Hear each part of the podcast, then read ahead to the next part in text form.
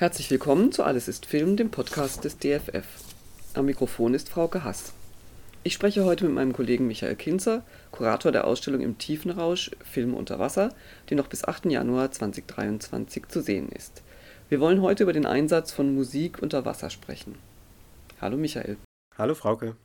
Musik unter Wasser klingt erstmal nach einem Widerspruch in sich, denn unter Wasser ist es mit Musik ja erstmal schwierig, oder?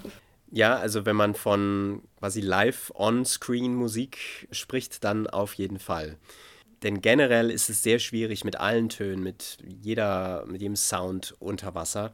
Denn Wasser leitet Schall ganz anders als Luft. Es hat eine ganz andere, also die Schallwellen werden in einer ganz anderen Geschwindigkeit ausgebreitet und auch mit einem viel größeren Druck. Dadurch wird die Tonfrequenz niedriger, der Ton wird tiefer, aber er wird dreimal so laut und, und ist unglaublich weit hörbar. Deswegen kann man noch aus vielen Kilometern Entfernung auch Töne hören, wenn man unter Wasser ist, irgendwie den Motor eines Schiffes zum Beispiel. Und alles hört sich viel, viel lauter und näher an, als es in Wirklichkeit ist. Entsprechend kann man ganz schlecht nur vor Ort unter Wasser Ton aufzeichnen und muss das im Grunde immer im Nachhinein erst abmischen und erstellen. Das heißt, äh, Geräusche wie, was weiß ich, ein Echolot im Kriegsfilm, ein Torpedo, Wahlgesang, Gluckern, wird das alles von SounddesignerInnen designt oder entworfen oder komponiert? Also in der Regel ja. Es gibt natürlich Aufnahmen von diesen Sachen. Es gibt Aufnahmen von Wahlgesang. Also gibt es sicherlich Tondatenbanken, an denen man sich bedienen kann. Aber es ist in der Regel so, dass wenn man eine Filmszene sieht, in der ein Mensch neben einem Wal schwimmt und der Wal macht Geräusche, dass die nicht gerade in diesem Moment von diesem Wal gemacht wurden, sondern dass das hinterher abgemischt wurde. Mhm. Wer mehr darüber wissen will, kann am Donnerstag, 4. August, gerne zu uns ins Kino des DFF kommen. Äh, die Sounddesignerin Ranaid und der Sounddesigner Frank Kruse werden da über ihre Arbeit sprechen.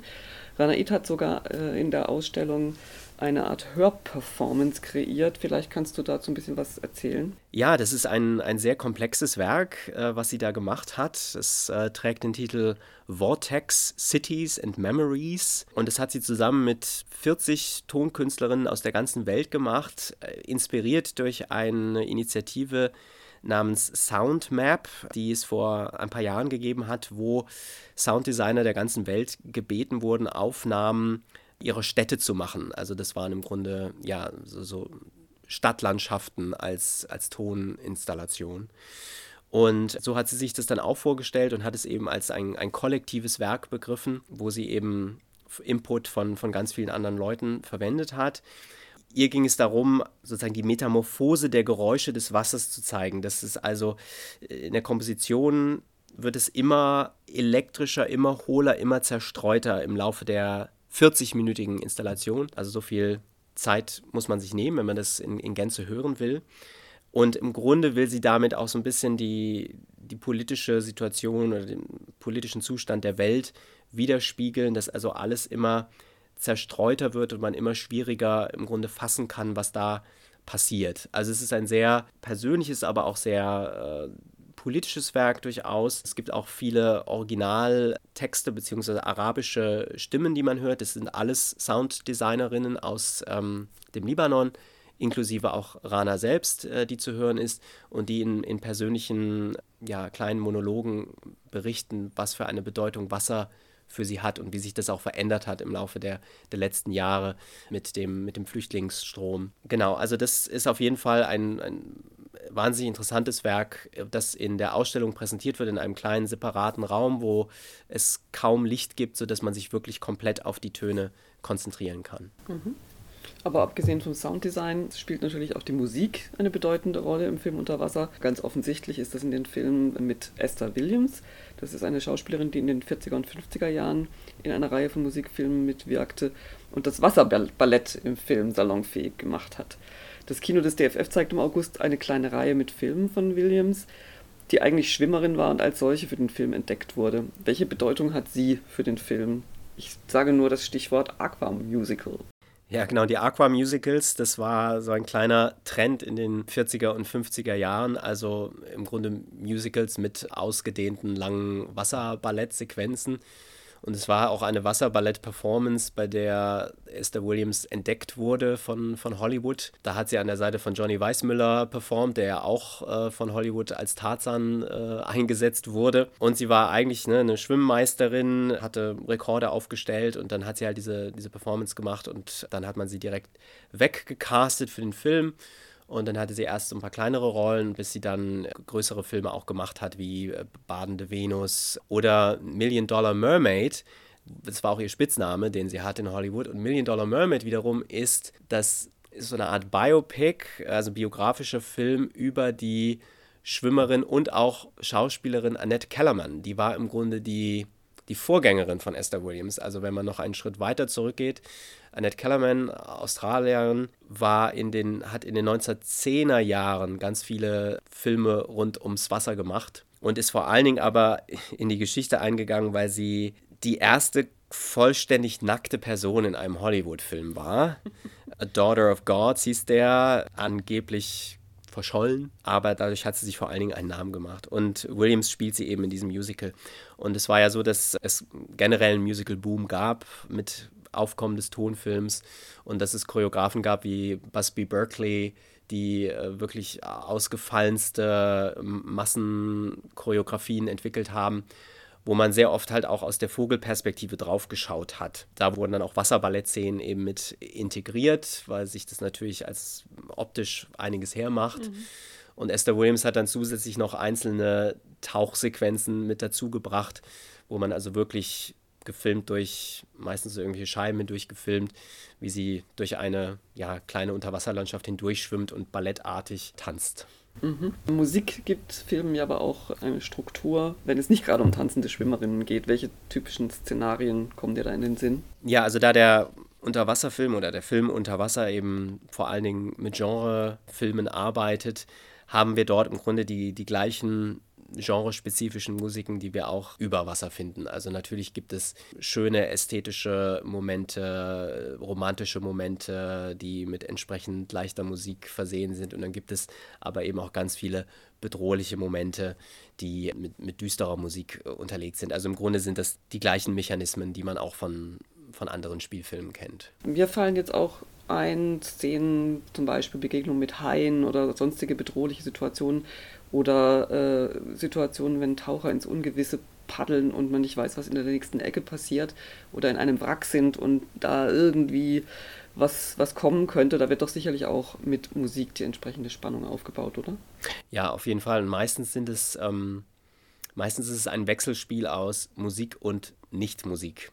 Also meistens äh, wird bewusst damit gespielt, dass es dann auch Momente gibt, in denen die Musik stoppt und, und dann passiert irgendwas. Und das, das gab es schon beim, beim Weißen Hai im Grunde. Ja? Also der Weiße Hai ist, denke ich, wenn man an eine bedrohliche Unterwassermusik denkt, natürlich der absolute ja, Nonplusultra-Titel, der einem dazu einfällt, weil diese Musik von John Williams, diese absolut reduzierte, aber unglaublich effektive Musik natürlich auch wahnsinnig viele Nachahmer gefunden hat. Und er hat nämlich genau das gemacht, ne? dieses langsame, die Bedrohung kommt immer näher und dumm, dumm, dumm, dumm, dumm, dumm und man, man sieht halt, wie, wie die paddelnden Beine der Tauchenden irgendwie näher kommen und dann in dem Moment, wo der Hai im Grunde zubeißt, hört die Musik auf. Und das haben wir sehr oft. Oftmals sind es aber auch eher so atmosphärische Klänge. Also jetzt gerade natürlich in neueren Filmen wird sehr viel auch mit elektronischer Musik gearbeitet und man versucht so ein paar Varianten zu finden, dass es nicht immer die, die gleiche Art von klassischer Genre Spannungsmusik ist, die man hört. Wenn wir an die traumhaft schönen Szenarien in der Tiefe denken, Korallenriffe und was weiß ich, schöne Quallen oder sowas, die da herumschwimmen, wird es ja natürlich auch mit Musik unterlegt. Unterscheidet sich das von Filmmusik Oberwasser? Hm, eigentlich auch nicht wirklich, weil es auch die, die gleichen Mechanismen sind. Es ist manchmal noch ein bisschen mystischer oder märchenhafter, je nachdem, was für eine Sequenz gezeigt wird, um nochmal zu unterstreichen, wie exotisch oder außergewöhnlich dieser Ort ist, äh, in dem man sich gerade befindet. Aber letzten Endes wird damit mit ähnlicher Musik gearbeitet. Und wie sieht es mit Musik in Dokumentarfilmen aus? Ja, das ist eigentlich ganz interessant. Da gibt es verschiedene Spielarten, wobei es natürlich auch Überschneidungen immer gibt, ob jetzt Dokumentarfilm oder Spielfilm. Also bereits Hans Hass hatte, was ich ganz interessant fand, in einem seiner Filme in Abenteuer im Roten Meer, hat er einen Plattenspieler gestartet und hat im Grunde den Ton ins Wasser geleitet. Und da kann man ganz schön hören, das, was ich am Anfang beschrieben habe, wie, wie unterschiedlich der Ton im Grunde auch wandert unter Wasser und wie tiefer er auch klingt. Und es hat so was ganz Mysteriöses, Düsteres eigentlich dadurch. Und er zeigt auch parallel, wie seine, seine Frau da taucht und dann langsam in einen tiefen Rausch gerät und langsam so ein bisschen ihre Sinne verrückt spielen, während diese, diese Live-Musik im Grunde läuft. Also generell waren die eigentlich ganz kreativ, auch so die, die Unterwasserfilmpioniere. Auch Jacques Cousteau hat in seinen Filmen sehr geschickt die Musik eingesetzt und hat das Prinzip des Mickey Mousing gerne eingesetzt, was eben durch, durch Disneys Cartoons äh, eingeführt wurde. Also dass im Grunde die Musik eins zu eins das widerspiegelt, was man im Bild sieht und meistens natürlich dann auch einen komödiantischen Effekt mit sich bringt. Zwei schöne Szenen. Es gibt in Die Schweigende Welt eine Szene mit einem großen Zackenbarsch, wo der Taucher so allmählich sich diesem Barsch nähert und so eine, ja, so eine kleine Beziehung zu diesem Fisch aufbaut und dann machen die fast so eine Art Tanz. Also er hat so ein bisschen irgendwie Fischfutter dabei und natürlich interessiert sich der Fisch für das Futter und nicht für den Menschen, aber es wird dann zu so einer Art Tanz und die Musik untermalt es dann an der Stelle und gibt dem Fisch so einen, so einen eigenen Charakter irgendwie. Und dann eine sehr witzige Sequenz gibt es in Welt ohne Sonne. Ähm, da zeigt Cousteau, wie empfindlich oder wie ängstlich Jakobsmuscheln auf Seesterne reagieren. Also Jakobsmuscheln können spüren oder, oder äh, kriegen mit, wenn, eine, wenn ein Seestern in die Nähe kommt und Seesterne sind, äh, also fressen quasi die Jakobsmuscheln und dann verschwinden die und dann bewegen sich diese Muscheln durchs Wasser und machen halt wie, wie ein Maul, äh, geht die Muschel auf und zu und auf und zu und das wird halt mit einer entsprechenden Musik unterlegt und es ist eine sehr, sehr lustige Sequenz. Also das waren so die, die Anfänge im Dokumentarfilm und dann später einen Einschnitt gab es dann mit äh, Luc Bessons Atlantis, das war dann auch nach langer Zeit der, der erste größere Dokumentarfilm zum Thema, weil das hatte sich dann immer weiter verlagert ins Fernsehen, die Unterwasser-Naturfilme. Mhm. Und Besson hat dann versucht, so einen ja, künstlerisch wertvollen Naturfilm zu machen, komplett ohne Dialog, komplett ohne Kommentar, nur Musik von Eric Serra, den er bereits für Le Grand Bleu eingesetzt hatte als Komponisten. Und in Le Grand Bleu sind das ja auch so, so so Synthesizer, also so typische 80er Jahre Klänge. Das hat man bei Atlantis auch zum Teil. Und der ist in verschiedene Sequenzen unterteilt. Jede Sequenz hat so eine eigene, hat so einen eigenen musikalischen Stil und wird dadurch auf jeden Fall sehr, sehr stimmungsvoll auch in Szene gesetzt. Es hat auf jeden Fall viele solche Spielarten dann in den darauffolgenden Jahren auch gegeben, wo, wo weniger kommentiert wird und mehr auch man mit Musik quasi die, die Naturbilder unterlegt. Ein Beispiel ist Blue Planet, unser blauer Planet, die mehrteilige BBC-Reihe, die prämierte Musik von, von George Fenton hatte. Und George Fenton hat dann ein Konzert gegeben mit Highlights aus dieser Miniserie, wo eben kein Kommentar war. Ja, die, die Miniserie selbst hat den Kommentar von äh, David Attenborough, ganz renommierter äh, Naturforscher und Dokumentarfilmer.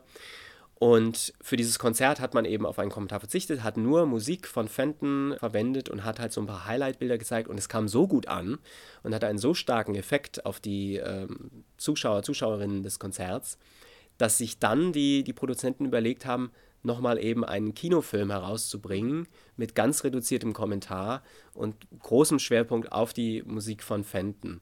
Und das finde ich ganz interessant, dass da im Grunde die Musik mit dazu beigetragen hat, dass dann überhaupt ein langer Film, in dem Fall Deep Blue, daraus entstanden ist. Das ist quasi die Musik der Protagonist. Mhm, so halb auf jeden Fall, ja. Ja, vielen Dank für das Gespräch. Ich danke. Das war mein Gespräch mit Michael Kinzer, Kurator der Ausstellung im Tiefenrausch, Film unter Wasser, die noch bis 8. Januar 2023 zu sehen ist. Wir lassen uns regelmäßig per Podcast berauschen vom ästhetischen Ausflug in die Tiefe. Wenn ihr nichts verpassen wollt, abonniert gerne unseren Podcast Alles ist Film. Dort werden in den kommenden Wochen und Monaten weitere Podcasts zur Ausstellung angeboten. Aber jetzt erstmal danke fürs Zuhören.